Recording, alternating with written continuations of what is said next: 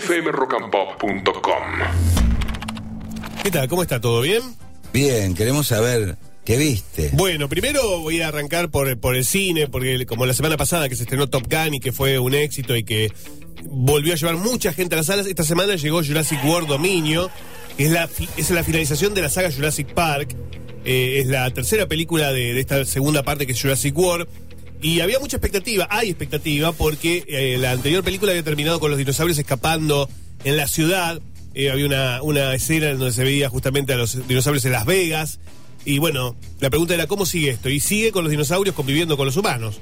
Eh, si ya era peligroso que, con- que convivieran en, en una isla, imagínate en, en el planeta Tierra andando por las calles, tumbando aviones, los pterodáctilos, apareciendo en un parque donde juegan niños. Esa es un poco la premisa de esta película que, que, digamos, tiene muchísimos, muchísimos buenos momentos, aunque me parece un poco extensa para mi gusto. Dos horas veinte para una película que está destinada a la familia puede ser un poco larga.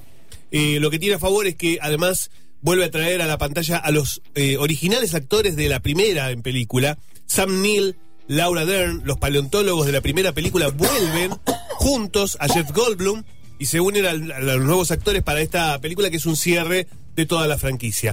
Eh, así que bueno, muchos dinosaurios nuevos. Hay uno que es un gigantosaurio que es argentino, eh, que es un dinosaurio que se, que se descubrió aquí en Argentina, que es el más grande del mundo. Vamos, la- tremendo, todo Sí. argentino. Pero de todas maneras, igual yo digo, al Orgullo tiranosaurio nacional. Rex y a los Velociraptor no hay con qué darle. Para mí son los mejores eh, y siguen siendo los más terroríficos aquí en esta película.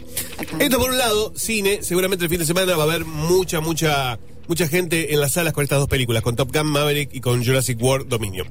En cuanto a plataformas, les quiero recomendar una serie que está en Netflix, que ya tiene un par de semanas, te diría un par de meses, pero que pasó en medio inadvertida y me parece que vale la pena re- eh, reencontrarla y verla, que es eh, Las siete vidas de Lea.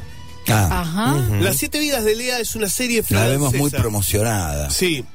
Es una serie francesa que toca, toca temas que tienen que ver con, con el misterio, la, digamos, la, la investigación de un asesinato, pero a la vez lo mezcla con eh, viajes en el tiempo y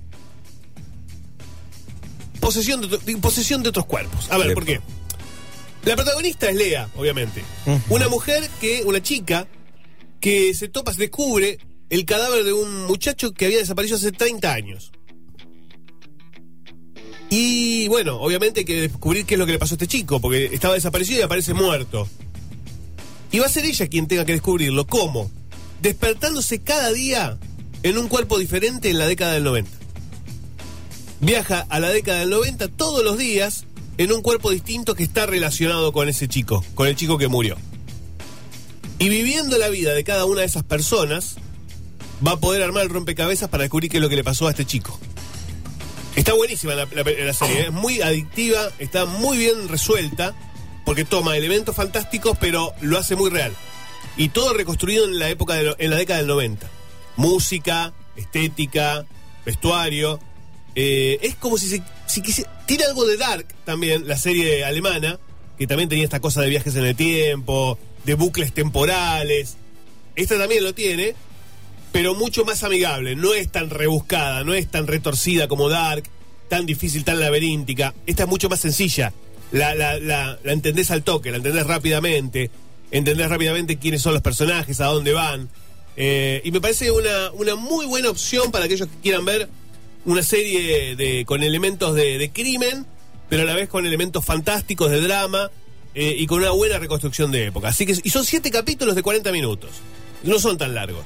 Se pasa rápido, digamos, se pueden ver rápidamente. Así que se las recomiendo. Las siete vidas de Lea está en Netflix. fmrockandpop.com. Conectate.